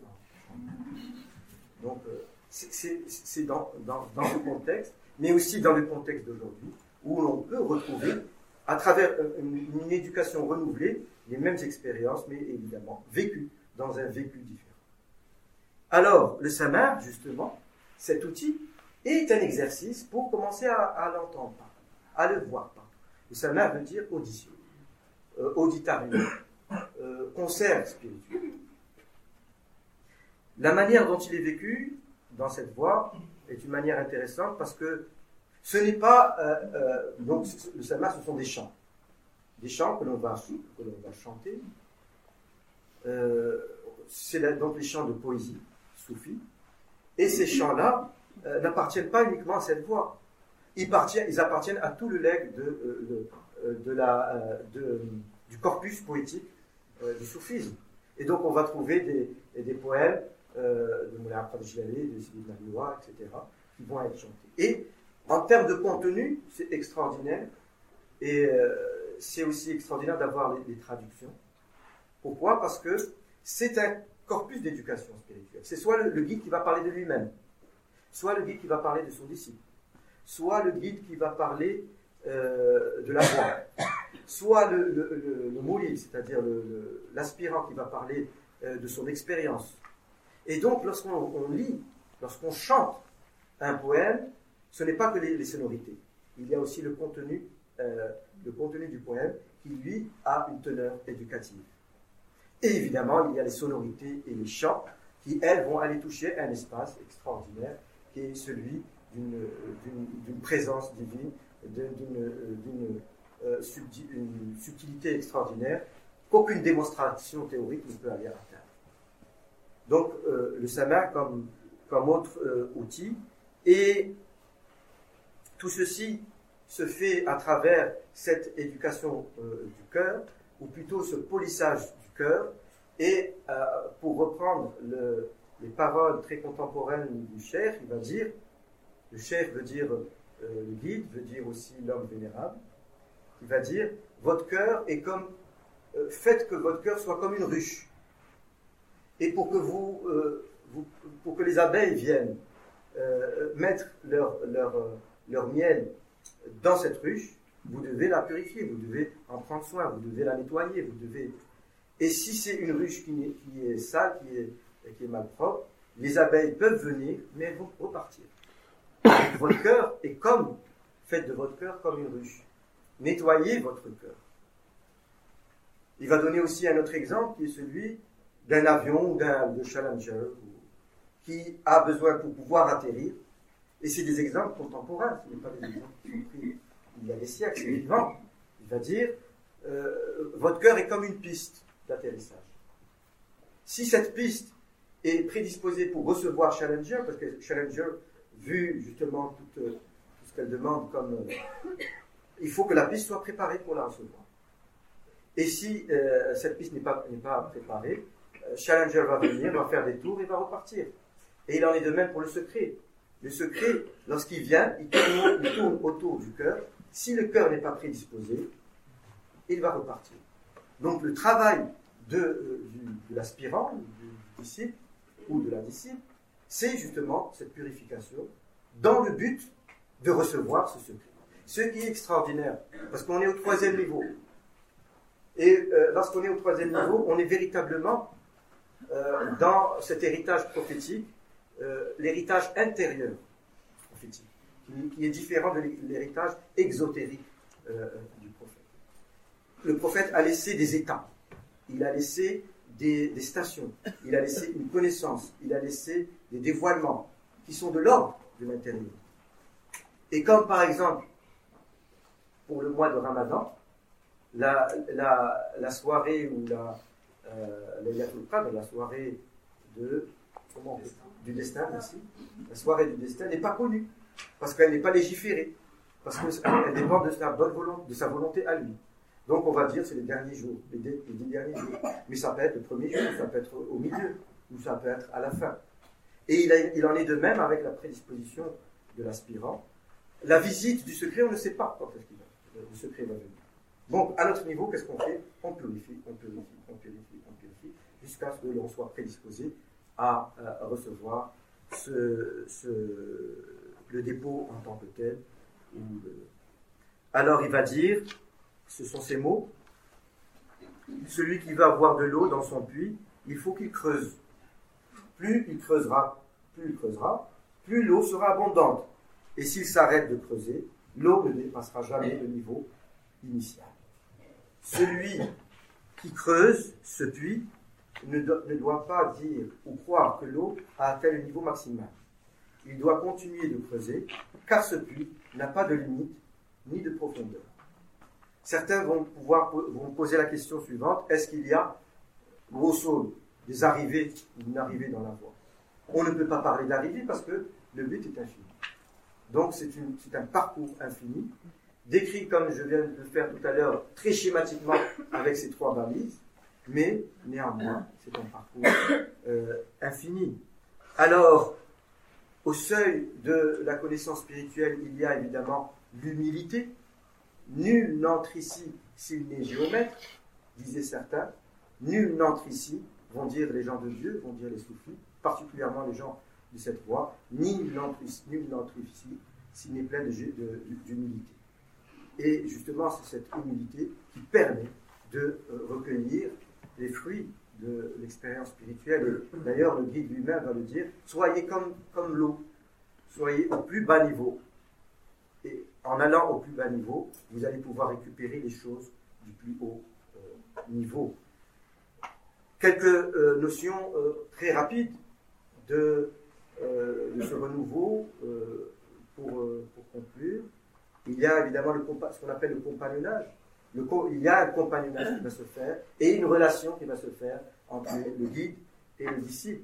Et donc, dans cette relation, il y a un échange vivant, extraordinaire, d'où l'importance de la visite du guide et de le voir, parce que le, euh, un des aspects euh, fondamentaux de, la transmission se fait par la vue. C'est lorsque, d'ailleurs, il va le dire, nous sommes ensemble, je vous vois, vous me voyez, et c'est suffisant. Et c'est au-delà même de la parole. Parce qu'il ne s'agit pas du deuxième niveau qui est celui du discours, mais il s'agit du troisième niveau. Peut-être une histoire, à ce niveau-là, il y avait son père, c'est Hajj Bess, qui était euh, entouré de théologiens, et ces théologiens, de la voix, parlaient d'un aspect de l'expérience spirituelle, ou plutôt, pardon, d'un aspect juridique. Est-ce qu'on doit faire ceci avant de faire cela? Est-ce qu'on doit faire cela? Et c'était une grosse discussion. Et après deux heures, là, à un moment donné, ils se sont aperçus qu'ils étaient euh, aux côtés d'un guide spirituel. Et là, ils se sont tués. Ils se sont tournés vers lui et lui ont dit Sidi, est-ce que tu peux nous dire ton avis? Qui est le père donc de Moi, je, c'est pas ma spécialité, c'est vous les théologiens. Moi, je n'ai rien à dire. Tu es un guide spirituel. Tu dois nous dire. Non, je ne peux rien vous dire. ce dont vous parlez relève de la théologie. Ce n'est pas ma spécialité. Par contre, ma spécialité, c'est de diffuser un, secret qui va aller de cœur à cœur et qui va aller polir les cœurs et qui va aller vous faire traverser les différents degrés de l'expérience et de la connaissance spirituelle. Donc, le compagnonnage, c'est cela. La rencontre du, guide spirituel est absolument euh, fondamentale. Il y a donc aussi ce qu'on appelle dans la voie d'aujourd'hui la progression. Rappelez-vous ce que je vous ai dit à propos du ravissement. Et il y a deux types d'expressions dans le soufisme qui correspondent en réalité à deux rythmes de prise de conscience. Il y a un rythme de prise de conscience d'une rapidité fulgurante, c'est-à-dire je rentre dans la présence d'une manière absolument fulgurante, mais quand je suis là, comment faire pour revenir? Donc ce sont risques, les risques du ravissement. Avec la guidance, la prise de conscience est beaucoup plus lente. Et c'est lui-même qui l'a ralenti. Pour notre bonne santé. En réalité, il se voile à nous-mêmes. Il se voit lui-même à nous-mêmes. Pourquoi? Parce que rentrer dans cet espace, nous ne sommes pas prêts. Et la progression, le fait de faire ce cheminement de manière progressive, c'est comme une, nous accoutume à la présence divine en transformant notre cœur, mais en transformant même notre corps pour pouvoir recevoir ces lumières. Rappelons-nous l'épisode de, Moïse qui un jour a dit, euh, quand il était en face de Dieu, il lui a demandé de le voir, il lui a dit, tu ne me verras point, mais regarde cette montagne. Et quand il s'est révélé, quand Dieu s'est révélé à la montagne, elle a complètement explosé. Et lui, il est tombé dans un, dans un ravissement, il est tombé dans un évanouissement, parce qu'il n'était pas à même de, de voir cette lumière de manière directe. Et il lui a fait voir par la médiation de la montagne. La médiation d'aujourd'hui, c'est le guide pour nous. C'est une montagne qui reçoit les lumières et qui nous les diffracte à notre niveau pour pouvoir les récupérer et les voir et vivre cette transformation progressive. Et au bout d'un certain nombre d'années, on s'aperçoit que nous sortons de cette conscience discriminatoire qui aussi est définie par certains, ce que certains appellent les identités euh, qui peuvent être euh, donc même meurtrière, à savoir je suis un noir, je suis un blanc, je suis riche, je suis pauvre, je suis un homme, je suis une femme, je suis etc. Cela, qui fait que je vais définir le monde et même mon identité. À un moment donné, ces identités vont tomber comme des écailles. Et à un moment donné, ce qui va rester, c'est l'identité du souffle spirituel qui a été mis en moi, il y fut un moment, dans la prééternité. Euh, et, je vais retrouver une identité, je vais euh, comprendre que j'ai changé, que je suis devenu autre. Et c'est la raison pour laquelle lorsqu'un aspirant, un aspirant aspire toujours, un aspirant est toujours plein de... Et il veut faire beaucoup de choses. Et lorsqu'il rencontre le guide, le guide lui dit, attends, attends, attends, purifie-toi. Ne demande pas la connaissance. Purifie-toi d'abord. Ne, va pas trop dans, des, euh, projets, etc. Mais purifie-toi. Pourquoi? Parce que, d'abord, on ne peut pas aspirer à cette, connaissance sans purification, d'une part, et d'autre part, euh, à un moment donné, ce qui est en nous va se dévoiler. Et si dans, dans mon génotype spirituel, j'ai de la connaissance, ou j'ai euh, de, du, travail manuel, où j'ai du travail spirituel, où j'ai telle ou telle activité, ça va paraître. Donc il, faut donner le temps au temps de pouvoir laisser émerger cette identité qui m'habite, mais qui est euh, insensible ou à laquelle je suis insensible. Progression spirituelle, donc de manière progressive, qu'on appelle le sous Et euh, il va, il va euh, ce que je vous donne évidemment, c'est juste des aspects, parce qu'on on ne peut pas tout dire en une rencontre. Il va mettre au plus haut niveau un moteur absolument essentiel. Et ce moteur, c'est l'amour. C'est-à-dire que le moteur qui va me permettre d'avancer dans la voie, d'avoir ce qu'on appelle le coffre, d'avoir ce souffle, ce second souffle, ce troisième souffle, ce énième souffle, de pouvoir faire la marche, parce qu'il se passe des choses dans euh, la voie de la progression et la voie de la transformation intérieur, c'est l'amour. Et il va le décrire comme étant le diadème des œuvres. L'œuvre en tant que telle, et l'œuvre ici, c'est pour lui, cette invocation que je vais faire pour lui, cet acte que je vais faire, qui va devenir une œuvre, parce que, pourquoi?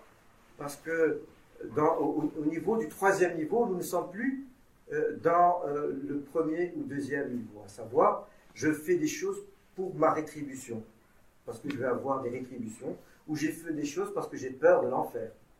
Et Rabbi al-Hadawiya va dire, tous pris par crainte de l'enfer ou par désir du paradis, moi je n'ai point d'avis à donner sur l'un ni sur l'autre, parce qu'elle n'a pas d'avis théologique, comme c'est le d'ailleurs. Moi je ne veux point de contrepartie entre moi et mon bien-aimé. Et, là, donc, c'est un rapport de gratuité.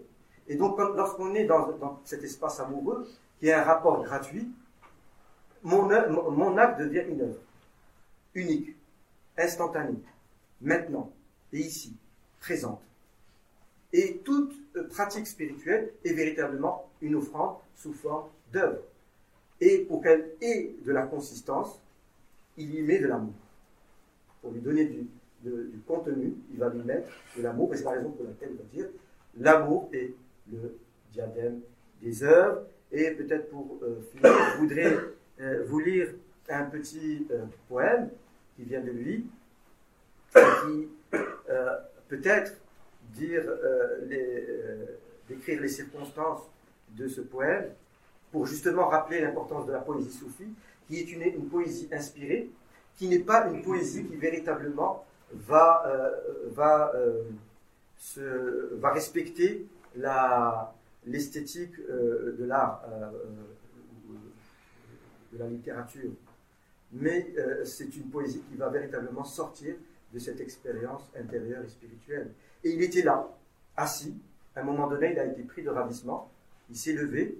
Il a commencé à battre des mains et à faire la traversée d'une chambre de part en part. Et à un moment donné, il a commencé à dire ces paroles que je vais vous lire.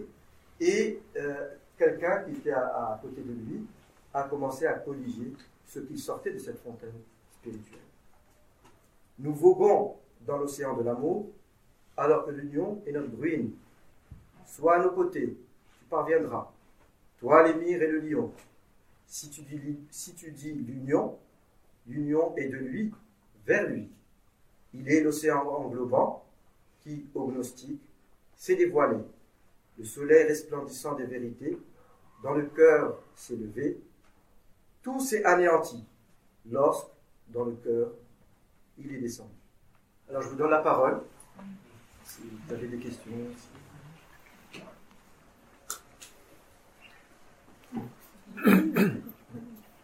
Quand vous avez parlé de compagnonnage, j'ai tout de suite pensé à, au rapport qu'ont les frères entre eux et les sœurs. Et euh, je voulais simplement peut-être euh, évoquer un mot sur ce. Tout à fait, évidemment. Dans, dans le, fraternité. Oui, tout à fait. Dans, le, dans le compagnonnage, il n'y a pas que le rapport entre, entre le, le, le, disciple et le maître, mais il y a aussi le rapport entre les frères et les sœurs. Et euh, c'est une fraternité, effectivement, qui, lorsqu'on en fait l'expérience, elle relève d'un autre ordre. Un jour, il y avait un soufi qui, qui, passait et qui a vu un jeune homme en train de pleurer. Et ce soufi avait des choses à faire, bon, il est passé, il a remarqué, il est parti. Trois ou quatre heures après, il, revient sur son chemin, il trouve ce jeune homme en train de pleurer. Et là, le, ce, guide, il s'arrête pour lui poser la question, il lui dit, mais je te vois pleurer depuis quatre heures, qu'est-ce qui se passe? Il lui dit, euh, j'ai perdu mon ami. Et, alors la réponse du soufi a été, bah, cherche un ami qui ne meurt pas. Et euh, ça, évidemment, c'est aussi c'est valable autant pour le rapport avec le mais aussi avec les frères et les sœurs. Lorsqu'il y a cette, ce partage, cette dégustation euh, du troisième niveau, donc des saveurs, c'est une, c'est une fraternité qui va s'installer, dont les liens sont au-delà des liens sanguins qu'on a partagés avec notre frère et notre sœur. C'est d'autres liens. C'est c'est des liens spirituels. Et c'est la raison pour laquelle euh, il y a une force, il y a une synergie, il y a, il y a quelque chose. Et comme vous savez, entre frères et sœurs, il y a toujours des choses. Des fois ça va bien, des fois ça va mal, mais ça fait partie de l'éducation. D'ailleurs, Zerda va dire, euh, les frères et sœurs s'éduquent entre eux. Et euh, ce regard extérieur, on en a besoin. Ça fait partie de... Et même à la limite, à la limite de la chose, Razali le disait dans son Ihya, il va dire, euh, en parlant des différentes guidances que l'on peut avoir, vous savez, une des guidances qui serait, qui est, il a catégorisé, c'est mon ennemi. Là, évidemment, on sort du contexte fraternité, c'est mon ennemi. Parce que mon ennemi, il va dire des choses sur moi qui en réalité sont vraies. Il va voir mes défauts. Et c'est à, partir de mes défauts que je vais pouvoir. C'est la raison pour laquelle une autre dimension dont je n'ai pas parlé, qui est absolument fondamentale, c'est la sincérité. En fait, quand vous disiez que euh, ce que fait développements euh, de nouveau, c'est de commencer par le cheminement, de, commencer par les saveurs, de les saveurs. En fait, ça m'a interpellé parce que dans un cheminement, ce qui a pas un risque pour quelqu'un qui débute, de ne pas vouloir cheminer uniquement, ou en partie, pour retrouver ces saveurs-là. Et du coup, finalement, l'intention qui est de cheminer plus dur uniquement, mais soit un petit peu. Je vois. Je comprends, oui, je comprends. Mais, mais c'est, écoutez, euh, vous avez certainement tous fait cette expérience du voyage. Mais je parle d'un voyage, on va dire touristique. Lorsqu'on est dans les terres, terre, terre, et qu'on va vers, l'océan. On est à 400 km par exemple, et plus on, s'approche de l'océan, et plus on sent les bouffées de, cet océan, jusqu'à un moment donné, on, on est pratiquement dans la ville, où on sent le iode, où on sent le... Et euh, si le désir est, grand, on va aller marcher au bord de la mer. Et si le désir est grand, on, se met en maillot de bain et on plonge. Il en est de même. Il s'agit de la présence divine. Et la présence divine, c'est quelque chose de magnifique. Il y a quelque chose qui... Alors, ces saveurs sont une indication. Sont une indication. Et, mais ces saveurs sont salvatrices parce que elles vont venir remplacer tout ce qui n'est pas lui. Et tout ce qui n'est pas lui, ce sont toutes les déviances, ce sont aussi des saveurs. Vous savez, boire un bon coup de vin, c'est une saveur. Et si les gens boivent euh, ce vin-là, c'est parce qu'ils trouvent un plaisir. Ce qui est intéressant dans la démarche spirituelle, c'est que euh, c'est la découverte des autres saveurs, mais de l'autre ordre. Et quand je découvre les autres saveurs de l'autre ordre, je me défais nécessairement de mes saveurs. Donc, non, non, ce n'est pas un piège. C'est c'est peut-être un piège pour rester dans la voie. oui. Mais si vous vous donnez ces- ces saveurs au début, et puis après ils vous laissent. hein. Oh non. Mais vous savez, il y a quelqu'un de sincère un jour qui m'a dit, mais je, je, je vis une crise. Je lui ai dit, c'est quoi? C'était ça. Ouais. Il me dit, je suis dans des saveurs, je suis dans un bonheur, je suis dans un... Mais si, la, si, si ça se coupe, effectivement, si ça coupe. Et je dis, mais non, on est, avec, dans- est avec l'éternel, on est avec... euh, et c'est la raison pour laquelle on demande longue vie au guide. Et mais vous, savez, cette expérience des saveurs, les prophètes l'ont vécu aussi. Et le prophète de l'islam, à un moment donné, lorsqu'il il- il re- il- il- il recevait son bien-aimé, c'était l'ange Gabriel, c'était son compagnon. Et à un moment donné, lorsque euh, ces révélations se sont arrêtées, il est tombé dans une crise terrible et il a décidé d'aller se suicider. On ne parle pas beaucoup de cet aspect, mais ça, existe dans la biographie du prophète. D'ailleurs, je, je vous encourage à, à lire euh, la biographie de- de- du prophète par Martin Nix, qui est absolument délicieuse.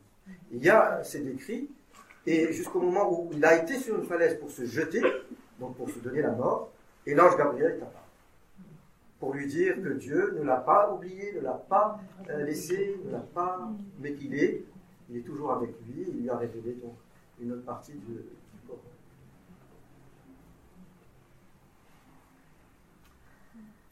J'ai pas très bien compris cette histoire du guide qui nous choisit, alors que c'est pas nous qui le choisissons. Dans la pratique, ça se passe comment en fait? Dans la pratique, ça se passe dans un décalage de conscience.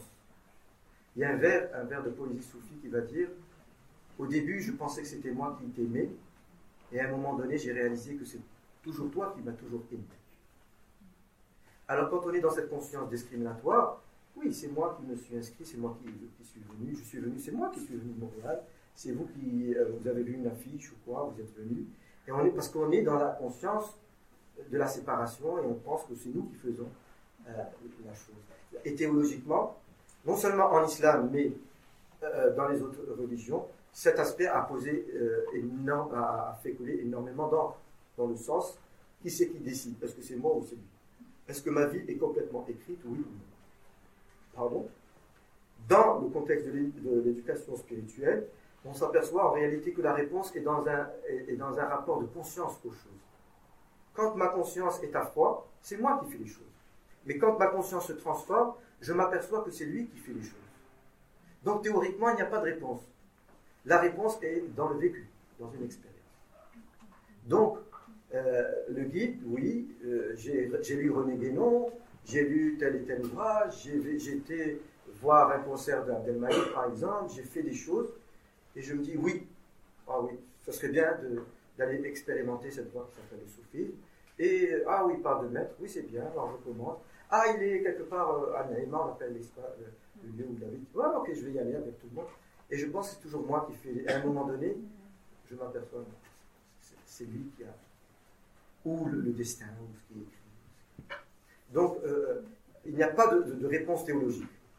Mais la réponse est intuitive et expé- et expérience.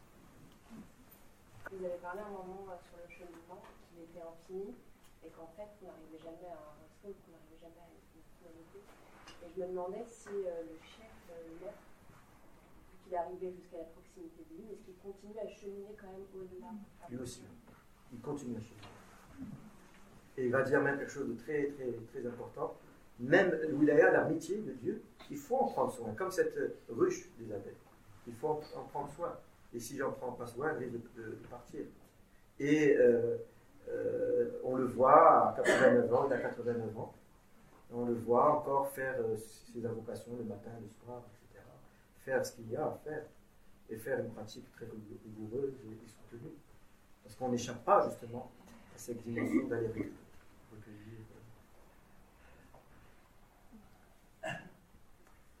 Alors voilà, merci de- pour votre écoute, pour la qualité de votre écoute.